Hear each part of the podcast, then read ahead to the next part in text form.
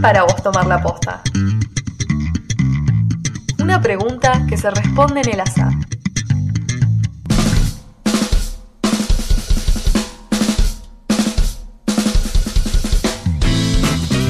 Te invitamos a acompañarnos en estos minutos de aire y que vos también formes parte. Somos Tomar la Posta, el programa de los y las jóvenes por la memoria.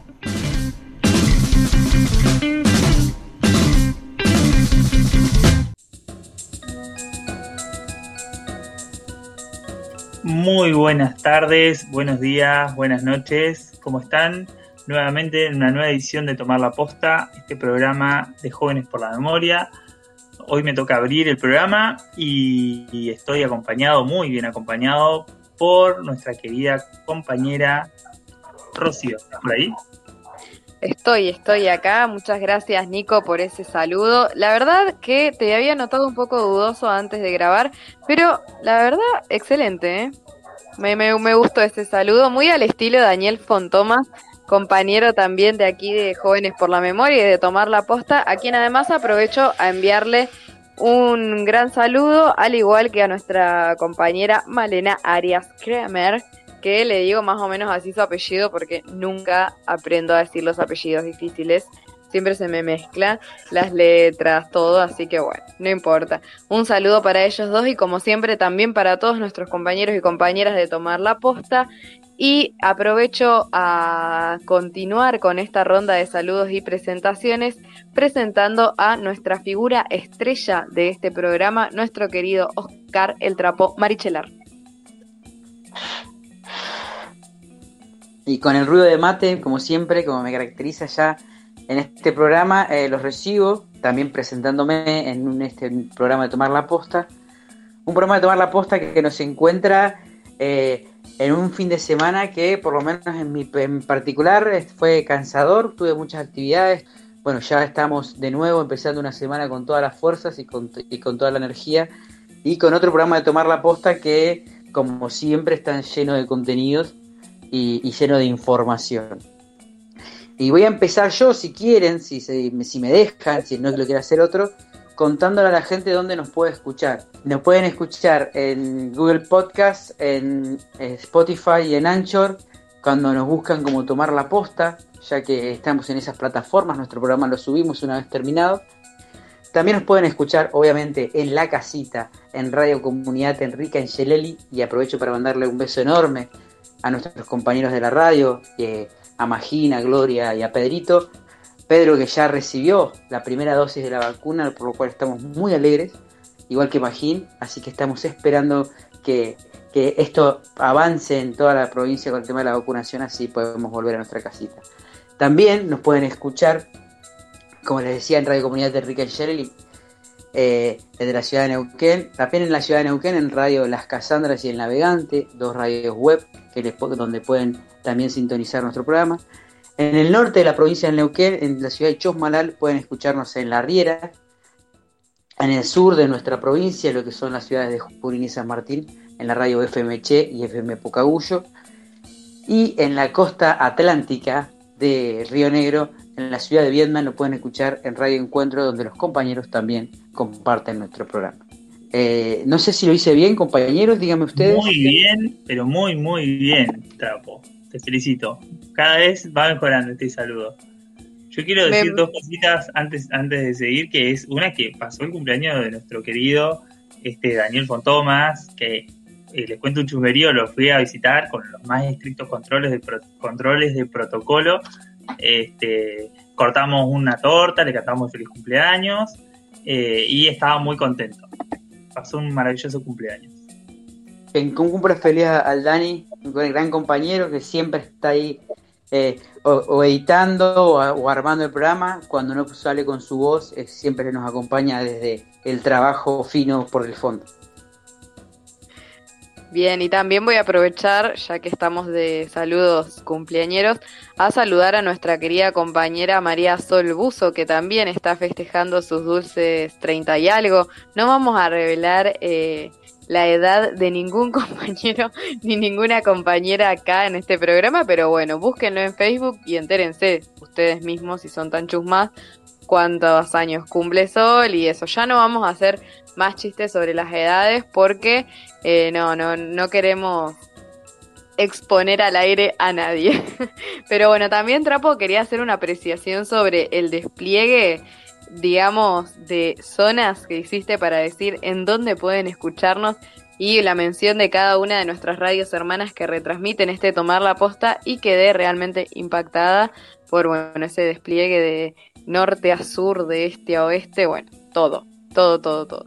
Ahí está, no hay excusas para no escucharnos y además no hay excusa para no contactarse con nosotros y nosotras porque nos pueden buscar tanto en Facebook como en Instagram como Jóvenes por la Memoria, arroba Jóvenes por la Memoria en ambas redes sociales, pero además, no obstante con eso, pueden contactarse a través de nuestro email que es tomarlaposta.gmail.com y además eh, revisar nuestro canal de YouTube que también se llama Tomar la Posta, donde estamos subiendo muchísimo contenido, al igual con nuestras redes sociales, sobre los juicios, los testimonios, las entrevistas, distintas actividades que estamos realizando, los terceros jueves. Realmente han sido unas semanas, ha sido un marzo y un comienzo de abril cargadísimo.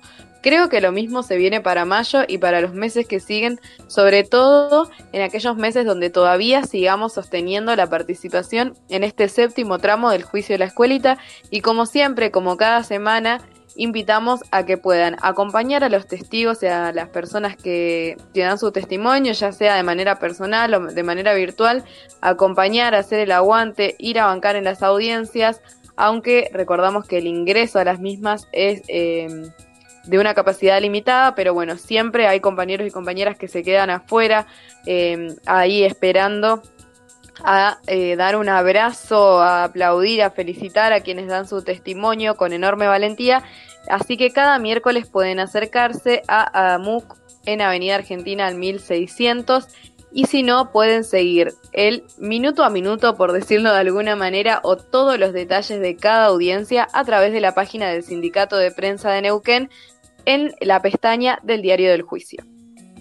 Bueno, y una vez hechas las presentaciones, los chivos y toda la información que queríamos compartir con ustedes, vamos a empezar el primer momento musical del programa con el tema Fantasma de la banda No Verás, una banda eh, local de acá de la zona del Alto Valle que se disolvió, pero que en nuestro Instagram pueden acercarse y ver su historia y conocer un poquito de esta banda que tiene muy lindos temas.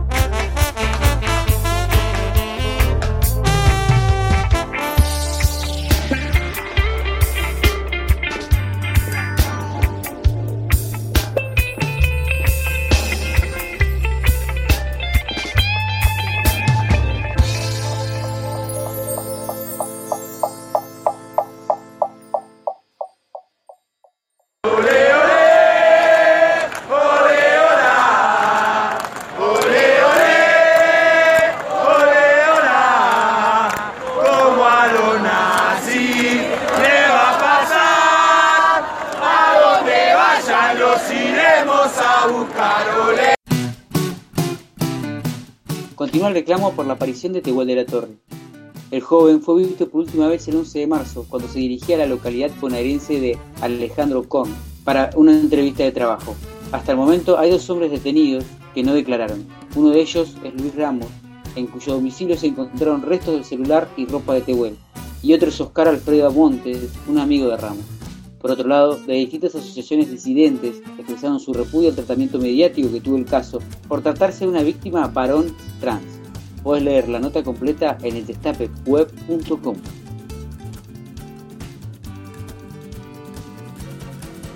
Tejedoras Wichis abren tienda virtual de comercio justo con sus artesanías. Se trata de la marca colectiva Tañí, mujeres indígenas de las comunidades de Santa Victoria Este, en Salta, que venden sus productos textiles artesanales en Internet y en el marco del comercio justo. Los grupos de tejedoras son de 8 o 9 comunidades, pero están unidas por la marca colectiva, iniciativa del INTA que se financia a través del proyecto Bosques y Comunidad del Ministerio de Ambiente de la Nación. Para conocer el trabajo de la cooperativa se puede visitar la página en Facebook Tañí Viene del Monte con TH al principio. Lee la nota completa en nanred.org.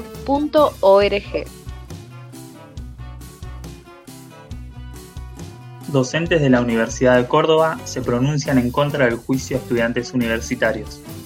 La justicia quiere enjuiciar a 27 estudiantes que participaron en 2018 de la lucha contra el ajuste presupuestario en educación del gobierno de Mauricio Macri. Más de 400 estudiantes e integrantes de la comunidad universitaria se pronunciaron a favor de los manifestantes por defender la educación pública. Los estudiantes son acusados por el delito de usurpación por despojo, por la toma de pabellón argentina que se llevó adelante entre el 28 de agosto y el 27 de septiembre de 2018 para denunciar el desmantelamiento de las instituciones educativas y la precarización laboral a los docentes, que llevó adelante la gestión de Cambiemos en todo el país. Para más información, entra en latinta.com.ar.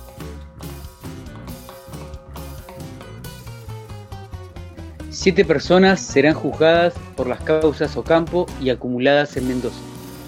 Comenzará en Mendoza el juicio oral y público de las causas Ocampo por hechos cometidos durante la última dictadura cívico-militar en la ciudad de San Rafael. El Tribunal Oral Federal de Mendoza, integrado por los jueces Alejandro Waldo Piña, Gretel Diamante y María Carolina Pereira, resolvió iniciar las audiencias el miércoles, luego de haber postergado la del 7 de abril el comienzo del mismo. Serán juzgados Mario Guillermo Campo, Aníbal Alberto Guevara, Luis Ricardo Ruiz Castaneda, Oscar Raúl Pérez, Norberto Ernesto Mercado, Ángel Orlando Videla y Luis Filippo, por delitos cometidos en perjuicio de 25 personas. Para más información puedes leer la nota completa en diario1.com. También en Mendoza continuará el juicio por la apropiación de la hija de María del Carmen Moyano y Carlos Poblete. En San Juan seguirá el megajuicio en el que se juzga a 34 ex integrantes de las fuerzas de seguridad y al ex fiscal federal Juan Carlos Llanelo. En Chaco continúan las audiencias del juicio por la causa Caballero 3, en el que son juzgados ocho represores por secuestros, torturas y violencia sexual perpetrados en el ex centro clandestino Brigada de Investigaciones, en la alcaldía policial y en la cárcel U7 entre 1974 y 1979. Sigue en Mar del Plata el segundo juicio por delitos cometidos en la denominada Subzona 15, que abarcó las localidades de General Porredón, General Lavalle, General Madariaga, Mar Chiquita, Balcarce, General Alvarado, Lobería, Necochea y San Cayetano, donde funcionaron cuatro centros clandestinos, Cueva 2, Base 5, Subzona y Base Naval. Además, seguirá el proceso de cinco militares retirados por los vuelos de la muerte, realizados en aviones que trasladaron desde Campo de Mayo a víctimas que luego fueron arrojados desde el aire a las aguas del Río de la Plata. Continúan también las declaraciones testimoniales en el juicio por delitos cometidos en los centros clandestinos de detención Pozo de Banfield, Pozo de Quilmes y El Infierno, que incluye a 442 víctimas, entre ellas 18 embarazadas y 7 niños y niñas nacidos en cautiverio.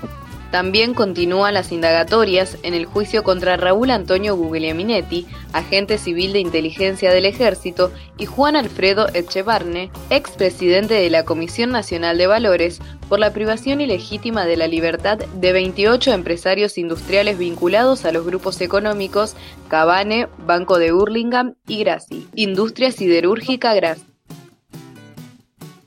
En los tribunales de San Martín, la megacausa de Campo de Mayo investigan crímenes perpetrados entre 1976 y 1978, en prejuicio de 323 víctimas que fueron secuestradas en el área represiva denominada como Zona de Defensa 4.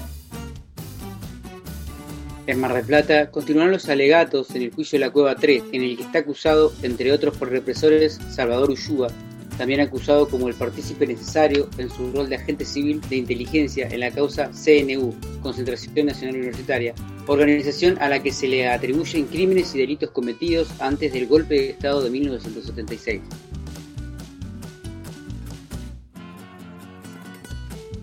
En Rosario seguirá la etapa final del juicio por la causa Klotzmann, que investiga la desaparición en esta ciudad de 29 personas de las cuales sobrevivió una sola.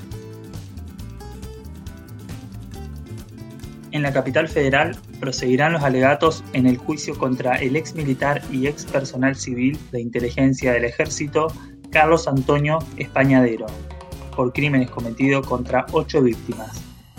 Además del juicio de la causa Vesubio 3, proceso en el cual hay 10 acusados de homicidio y privación ilegítima de la libertad en prejuicio de 420 víctimas detenidas en ese centro clandestino de detención que funcionó hasta septiembre de 1978 en el partido bonaerense de La Matanza. Por último, el juicio Atlético Banco Olimpo 4, en el que son juzgados el agente de la Policía Federal e integrante de la Superintendencia de Seguridad Federal, Miguel Ángel Brito, y el integrante del Batallón de Inteligencia 601, Ariel Darío Itueli.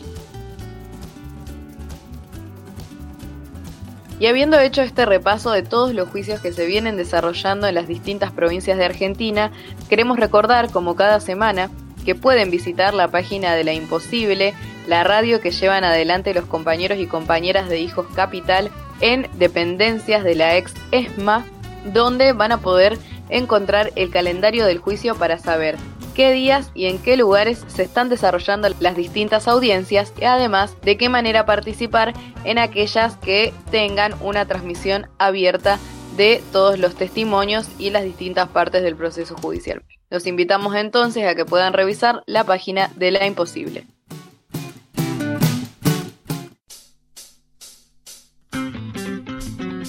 Seguimos en Instagram y Facebook como Jóvenes por la Memoria.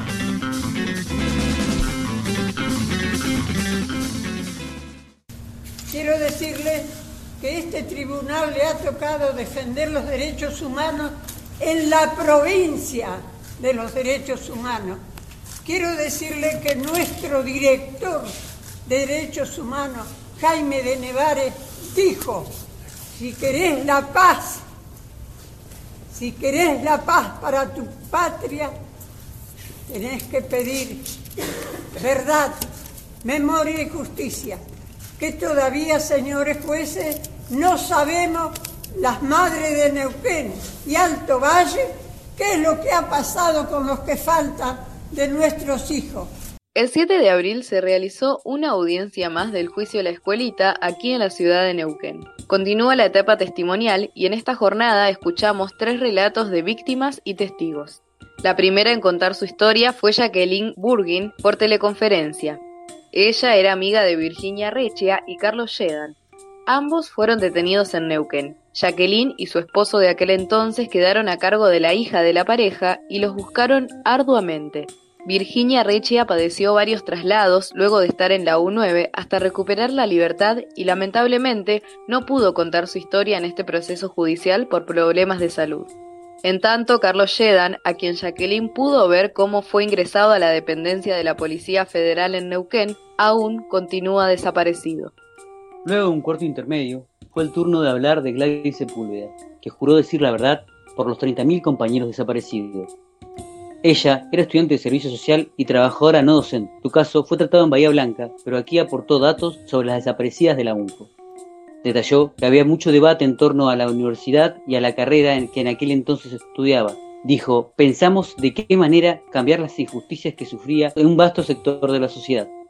Explicó también que cuando Remustetu intervino en la universidad se sintieron realmente amenazadas. Contó detalles de su secuestro, los tormentos, a quienes vio. Contó sobre el periodo como exiliada en Alemania y contó que durante el secuestro escuchó cantar Alicia Pifarré al cautivo de Tirutil, lo que molestó muchísimo a los guardias.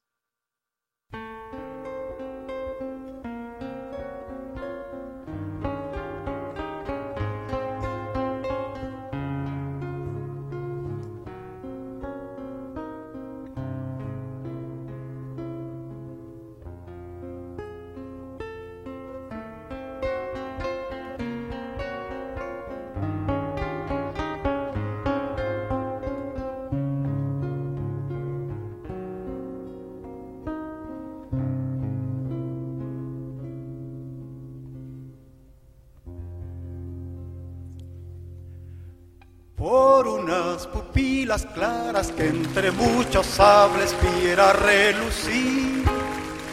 Y esa risa que escondía no sé qué secreto si era para mí. Cuando altivo se marchó, entre gritos de algo así, me nubló un presentimiento al verlo partir. Dicen que es Manuel Rodríguez y que se lo llevan camino a Tiltil. Que el gobernador no quiere ver por la cañada su porte gentil. Dicen que en la guerra fue el mejor y en la ciudad le llaman el guerrillero de la libertad. Solo sé que ausente va, que le llevan los soldados, que amarrado a la montura la tropa le aleja de su general. Solo sé que el viento va jugueteando en sus cabellos y que el sol brilla en sus ojos cuando le conducen camino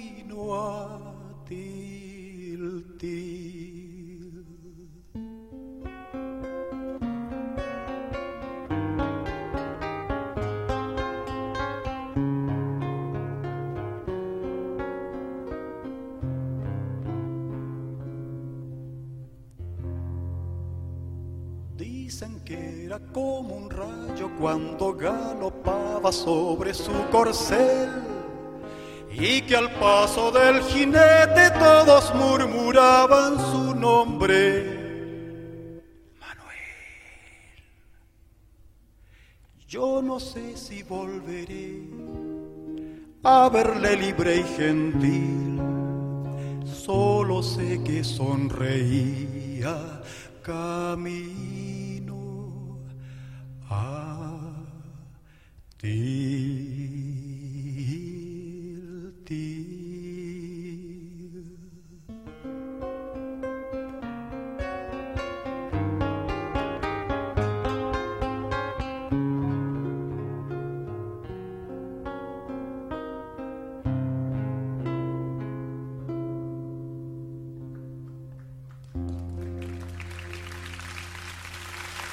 Escuchábamos un fragmento de Al cautivo de Tibiti en la versión de Patricio Mans. La última en brindar testimonio fue Elida Cifuentes, trabajadora social, también víctima directa del terrorismo de Estado, cuyo caso fue juzgado en Bahía Blanca. Comenzó su testimonio aclarando que tenía 62 años, la misma edad que hoy tendría Cecilia, Arlene y Alicia. Su relato coincide con el de Gladys, ya que recuerda la voz de Alicia Pifarré, entre otras cosas. Ella también fue secuestrada en junio del 76. Estuvo detenida en la U9. Luego fue trasladada a Devoto, donde conoció a Virginia Reccia. Al finalizar la audiencia, Elida realizó una contundente reflexión sobre lo vivido en los 70. La escuchamos. Ahora siento como, no sé, como más tranquila, digamos, porque no, es fácil, no es fácil volver a recorrer el camino para, recoger todo, todo lo que uno recuerda y que puede aportar eh, a esclarecer y, dar pruebas de, bueno, de la atrocidad que se ha hecho, ¿no? que, que en parte la vivimos quienes sobrevivimos, pero que hacerlas desaparecer a las compañeras y compañeros me parece que es de una crueldad eh, inconmensurable, ¿no? Este, ponerle palabras a eso que ellas no pueden y, que se pueda eh, hacer justicia por esa crueldad eh, es un compromiso que uno, que uno asume porque, porque la historia hace que uno tenga que, decir lo que pasó. Eh, y, no solo por, por hacer justicia, sino porque, como lo dije ahí adentro, eh, mantener viva la memoria tiene que ver este, con el presente, porque justamente recordar y conocer hechos del pasado nos permiten entender el presente, porque tiene que ver con eso.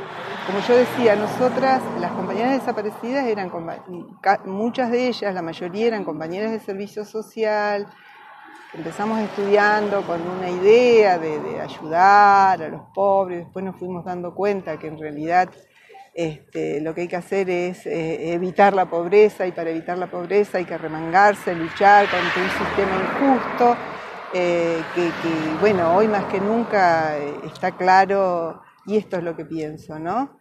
hoy con todo lo que pasa, con el incremento de la pobreza, de la gente sin vivienda, de, de los niños que mueren de hambre, eh, y otras cosas más, como que no se veían en aquel momento, nosotros no las veíamos, luchábamos más bien en contra de la explotación y hoy eh, eh, hay otros más, más necesidad de luchar por otras cosas, como es la defensa del medio ambiente, por ejemplo, la protección de las tierras, que se las quitaron la primera vez a, nuestros hermanos originarios y hoy las siguen quitando. Esto da cuenta de cuán justa fue nuestra lucha, porque justamente nosotros luchábamos contra este sistema capitalista. Eh, teníamos claro que había que transformar desde la base el sistema y construir un poder popular, un Estado al servicio del pueblo, con viviendas para todos, con defensa de nuestro mundo, con, sin hambre, una justa distribución de la riqueza, es así. Entonces yo creo que hoy viendo este mundo que, como dije, no es el que soñamos, como que se reafirma el sentido que tenía nuestra lucha. Eh, y cuanto más claro está que hacer desaparecer a las compañeras y compañeros por querer transformar el mundo no se puede aceptar de ninguna manera. Escuchamos también su opinión sobre este proceso judicial en lo personal y en lo colectivo. Es lo que se pudo lograr, indudablemente. Eh, es nunca es triste la verdad, lo que no tiene remedio, dice Serrat.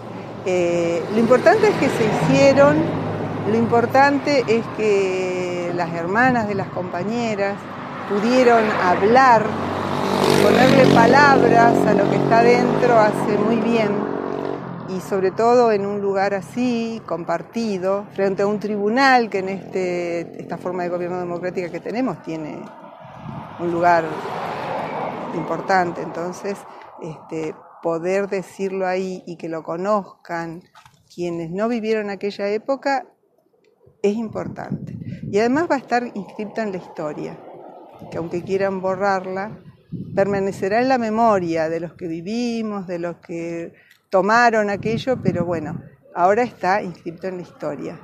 Y en lo personal, em, hace bien al alma poder sacarlo afuera y contribuir a que se haga justicia.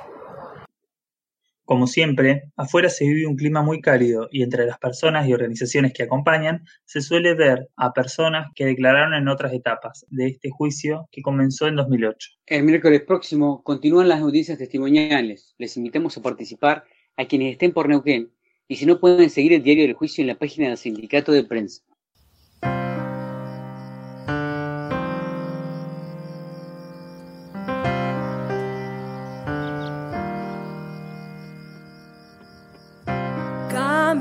Sentir cada paso que se hunde sin dolor.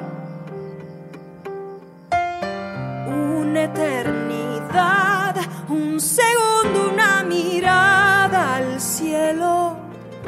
Yo quisiera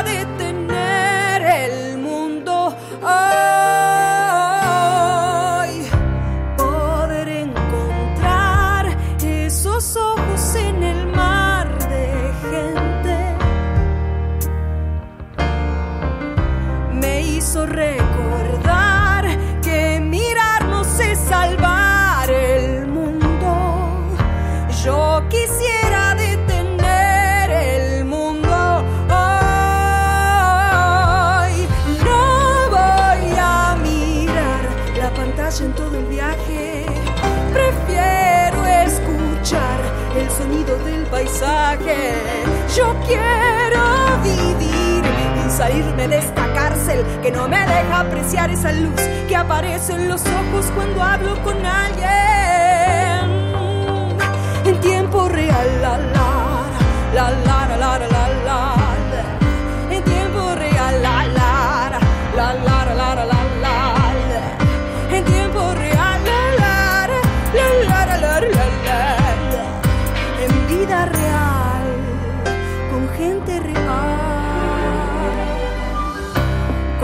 I'm sorry.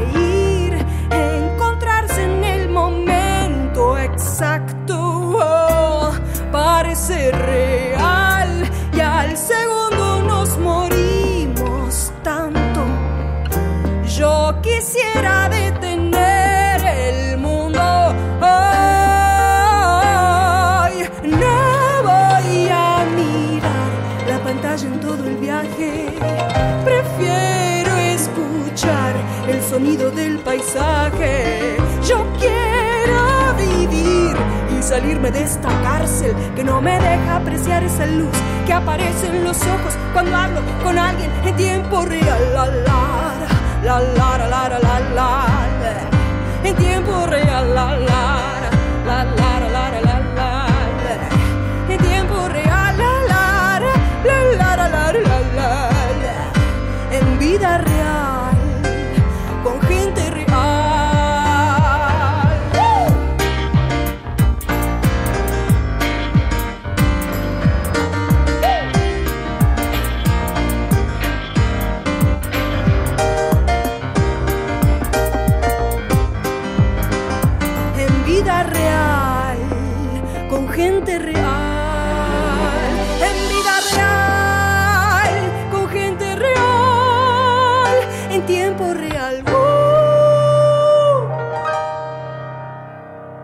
Escuchamos a Maca Monamu interpretando Tiempo Real.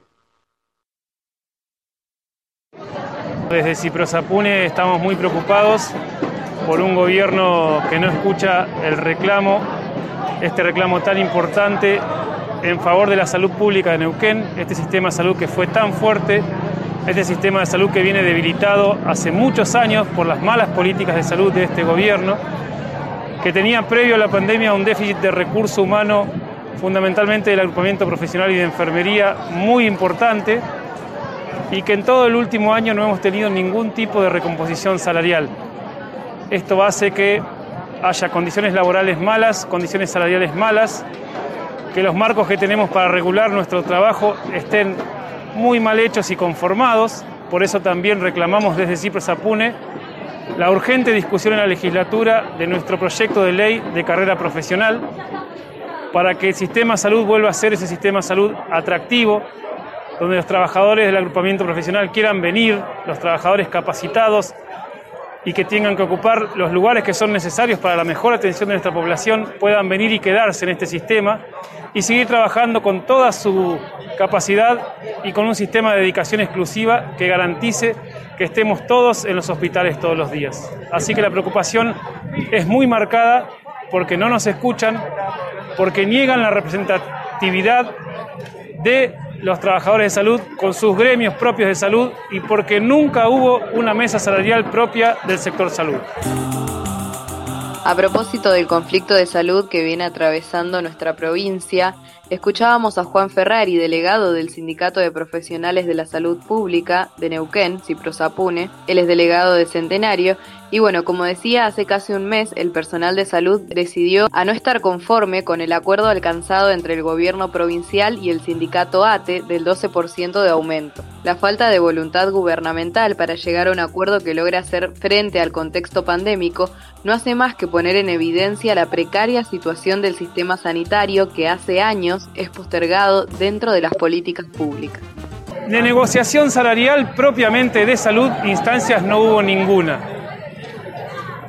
Este gobierno lo que hace es decir que llama salud, lo que hace es publicar en los diarios y en los medios, pero con los representantes de los gremios propios de salud, negociación salarial no hubo ninguna en este último año, y mucho menos hubo un compromiso real y cierto de dejar de trabar en el Poder Legislativo la posibilidad de la discusión de nuestra ley de carrera profesional. Actualmente hay cortes de ruta en toda la provincia del Neuquén, principalmente en la llamada Ruta del Petróleo. Para el sábado 17 de abril, los autoconvocados de salud llevan montada una carpa sobre el Monumento San Martín, además de movilizaciones constantes hacia el Poder Judicial de la capital, donde se llevan adelante las negociaciones.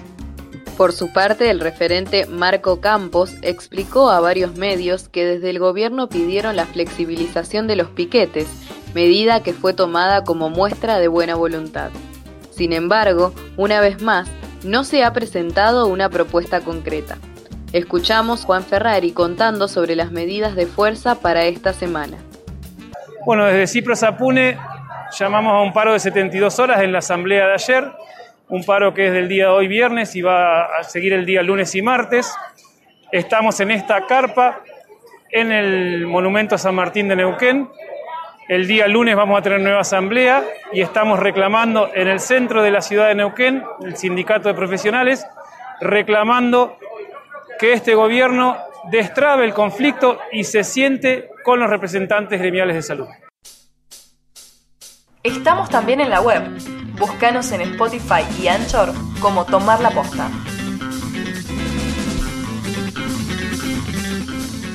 Tomar la Posta creo que es hacerte responsable a nivel público y a nivel como privado de, todo esto, pero a nivel público de buscar medios en los cuales la memoria colectiva siga presente, se pida justicia, pero sobre todo también se recuerde, por eso creo que es tan importante la memoria, estar atentos a, a lo que pasó para evitar que se repita, y también a nivel como privado o a nivel individual, a nivel interno, es esto de mantenerte informado, de reflexionar, de trabajar lo emocional, porque la verdad que las cosas rompen algo interno muy fuerte. el cerro.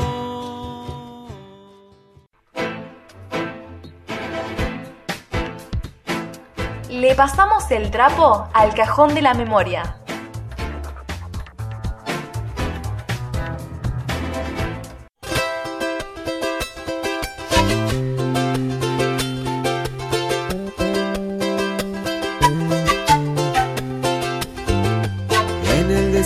del alma hay que sembrar, buscando che bien adentro, el agua siempre está, el agua siempre está.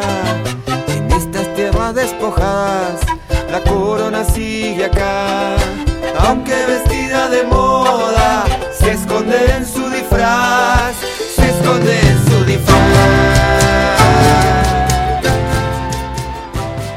Bueno, y iniciamos el último bloque de este programa de Tomar la Posta con la sección de efemérides y escuchábamos eh, el tema de Arbolito, Saya del Suyo. Y es un tema que elegimos para vincularlo con una de las efemérides de este programa, que es que el 22 de abril de 1970 se creaba el Día Internacional de la Madre Tierra. Es un día celebrado en muchos países. Su promotor era el senador estadounidense Gerald Nelson, que se proponía crear una conciencia común por los problemas de la superpoblación, la producción de contaminación, la conservación de la biodiversidad y otras problemáticas ambientales para proteger la tierra. Este es un día en el que se busca rendir homenaje a nuestro planeta y reconocer a la Tierra como nuestro hogar, nuestra madre, así como lo han expresado distintas culturas a lo largo de la historia, demostrando la interdependencia entre sus muchos ecosistemas y los seres vivos que habitamos, recuperando también de la mano de los pueblos originarios ese valor de la, de la tierra como un ente vivo, como un ente que interactúa con nosotros. Ante este actual contexto, la Madre Tierra claramente nos pide que actuemos. La naturaleza sufre, los incendios que hemos visto en nuestro país y en otros muchos lugares como Australia, los mayores registros de calor terrestre, la peor invasión de langostas de, de la historia en Kenia, los fríos árticos en la zona europea en este último invierno. Y ahora este nuevo virus que gira alrededor del mundo y que ha llevado esta pandemia sanitaria a límites insospechados. Desde tomar la posta y desde este programa, queremos en este día, el Día Internacional de la Madre Tierra, que necesitamos un cambio hacia una economía más sostenible, que funcione tanto para las personas como para el planeta promovamos la armonía con la naturaleza y la tierra y que sobre todo promovamos una economía que produzca alimento para todos y no solamente riquezas para unos pocos.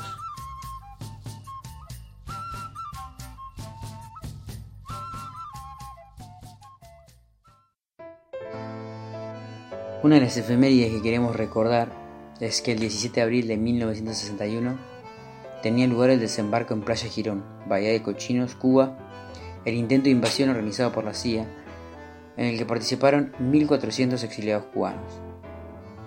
Luego un ataque aéreo que va a ser poco exitoso por parte de aviación financiada por la CIA, en la cual era pilotada por, por exiliados cubanos, un piloto, el capitán Mario Zúñiga, se había preparado específicamente para ir directamente hacia Estados Unidos desde el Valle Feliz de Nicaragua y aterrizar en la base aeronaval de Cayo Hueso diciendo que era un desertor de la Fuerza Aérea Cubana para poder dejar eh, abierto el panorama para construir un relato en el cual los militares le estaban dando la espalda al gobierno de Fidel Castro. Estas maniobras que van a ser eh, llevadas adelante tanto por Estados Unidos como por la OEA van a ser, a denunciadas por el embajador cubano en la ONU Raúl Roa acusando formalmente a Estados Unidos de patronizar la invasión contra Cuba, la misma mañana de los ataques. La manera fue descubierta y sumió la potencia en grandes problemas diplomáticos. Al día siguiente del ataque aéreo, Fidel va a sostener una locución pública por radio y televisión ante una multitud armada en La Habana.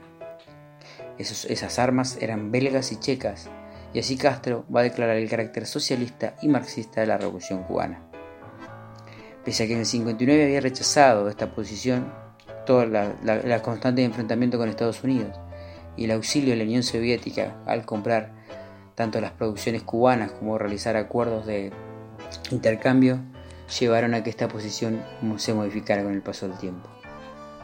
1.400 exiliados cubanos van a navegar durante varios días para sobre la mañana del día 17 llegar a las costas cubanas en la zona de Playa Girón y Playa Larga. Allí van a desembarcar y van a lograr avanzar 10 kilómetros, estableciendo cuarteles generales en la localidad de San Blas y El Rincón, proyectándose para seguir hacia adelante. El martes 17 de abril se inicia la contraofensiva cubana, un empleo masivo de artillería, las tropas invasoras controlaron las carreteras, pero sin el apoyo aéreo necesario tienen que retroceder hasta la zona de San Blas, mientras siguen siendo atacadas desde el aire y desde tierra. La población civil que situada en esa zona se va a sumar masivamente a los esfuerzos del ejército cubano, lo cual va a desmoralizar, a los jefes y a soldados invasores.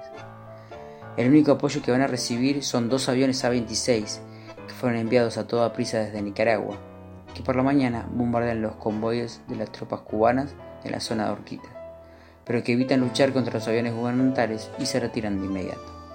En Playa Larga, las tropas asaltantes, ante su difícil situación por falta de municiones, deciden abandonar sus posiciones y después del mediodía se dirigen a Playa Girón para unirse a las tropas ubicadas allí. Finalmente, El miércoles 19 de abril, las fuerzas invasoras tienen que retroceder durante la madrugada desde San Blas hacia Yapara Girón, donde quedan prácticamente sitiadas por las tropas gubernamentales. Los que quedan rezagados pronto son cercados y se rinden en el transcurso de la mañana, y en Playa Girón van a quedar 1100 hombres, con pocas armas y sin municiones. La acción acabó con un fracaso rotundo en menos de 65 horas fue completamente aplastada por las milicias y las Fuerzas Armadas Revolucionarias de Cuba.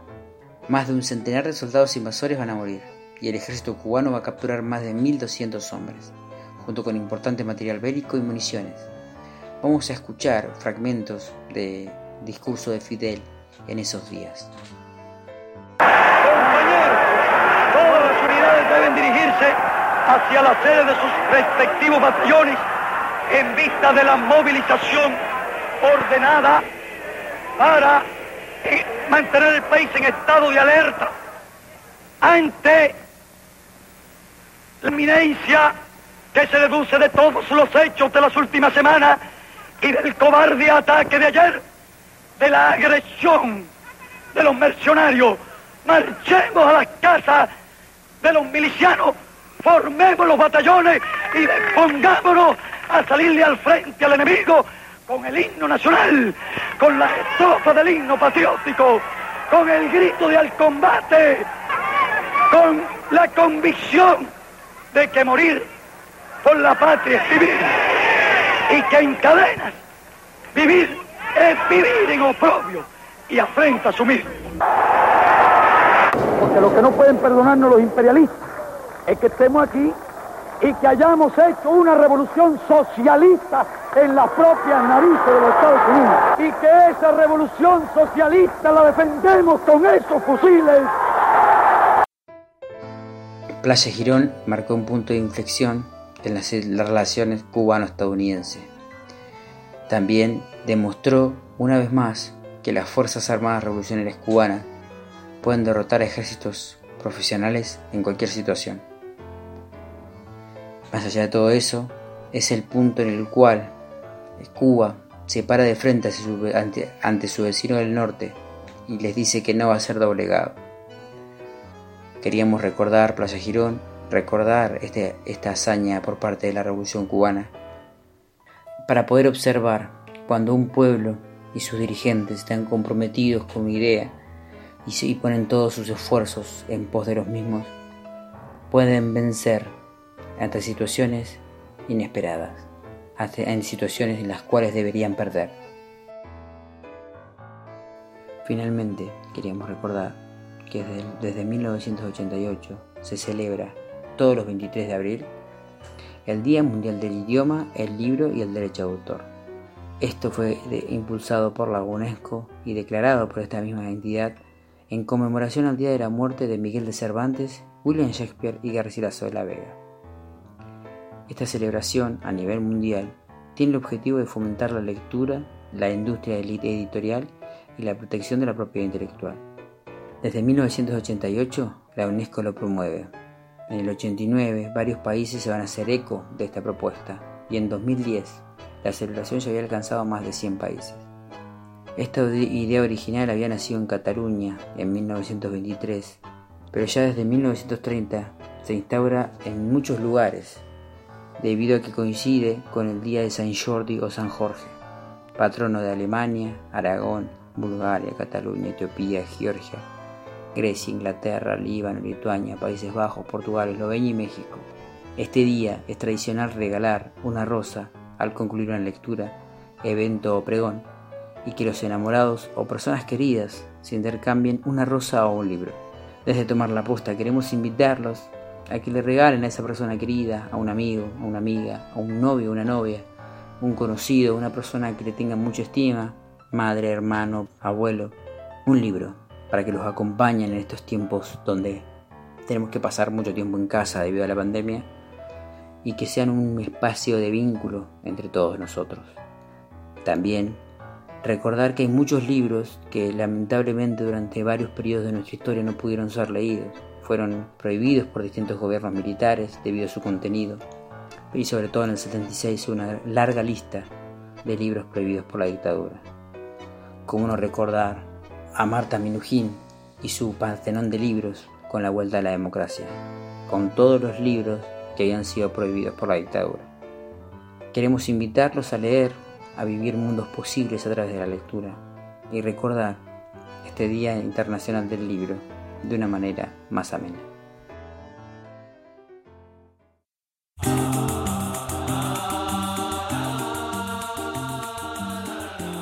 Bueno, y de esta manera terminamos con las efemérides del día de la fecha y de a poco vamos cerrando nuestro programa. Pero antes de cerrar queríamos eh, sumar a, lo que fue eh, la nota y la información que brindamos sobre el conflicto de salud pública una reflexión como jóvenes por la memoria y mostrando nuestro apoyo a la lucha que llevan adelante los autoconvocados de la salud pública, entendiendo que no solamente es un reclamo por salario, sino es un reclamo por la situación que la salud pública viene sufriendo hace muchos años. Y en este sentido queremos, por lo menos en lo particular y como jóvenes por la memoria, brindar todo nuestro apoyo. No sé si mis compañeros querían también agregar algo. Sí, desde ya también sumar nuestra solidaridad y nuestro respeto y nuestro aguante a la lucha y a la resistencia que están llevando adelante los trabajadores y trabajadoras de la salud pública, como nos han enseñado nuestras madres. Eh, estamos en una resistencia y bueno, como ellas siempre dicen, hoy la lucha es eh, por la memoria, pero también es por la justicia. Y la justicia es justamente esto, eh, la los, los sueldos dignos, la salud pública con acceso para todos y para todas las ciudadanas de la provincia y también lo mismo con la educación y con cada una de las luchas que van surgiendo en nuestro territorio. Así que también desde ese lugar queremos hacer llegar nuestro abrazo y nuestra solidaridad absoluta y bueno, como han visto también hemos estado acompañando en varias de las iniciativas y así lo seguiremos haciendo entre tanto los propios trabajadores y trabajadoras lo decidan y hasta que el gobierno tome realmente parte en este conflicto y en esta discusión y atienda el reclamo que están llevando adelante los trabajadores esenciales y de primera línea en esta pandemia. Tal cual, y como bien nombraste a las madres, la única lucha que se pierde es la que se abandona, así que acompañamos eh, y reafirmamos nuestro apoyo al reclamo de salud y que tenga un desenlace digno. No, yo por ahí cerrar eh, mi intervención y, sobre mi opinión sobre este tema con la, expresión que una vez nos, nos, daba Oscar Ragni en una entrevista que realizamos desde Jóvenes por la Memoria, cuando él decía que defender los derechos humanos era defender los derechos todos los días. Y como bien lo decía Ro, defender la escuela pública y la salud pública es defender también los derechos humanos, en este caso los derechos humanos esenciales de, todos los seres humanos, y me parece importante apoyar este tipo de luchas como una organización que busca hacer memoria y defender los derechos humanos. Saludamos a la familia de Radio Comunidad. En la audiencia de hoy estuvimos con Rocío Morales y con Oscar Marichelar. Mi nombre es Nicolás Ciabati. Eh, nos acompañan en la producción Malena Arias y Daniel Fontomas.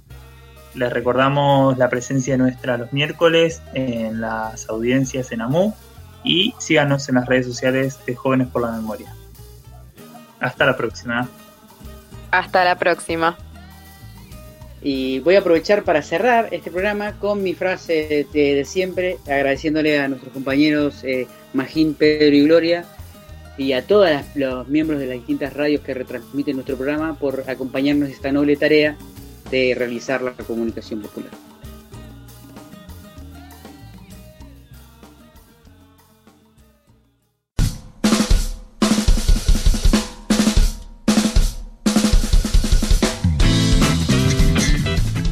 Hasta acá llegó Tomar la Posta. Gracias por acompañarnos. Podés buscar nuestros programas en Spotify y Ancho. Nos escuchamos la próxima.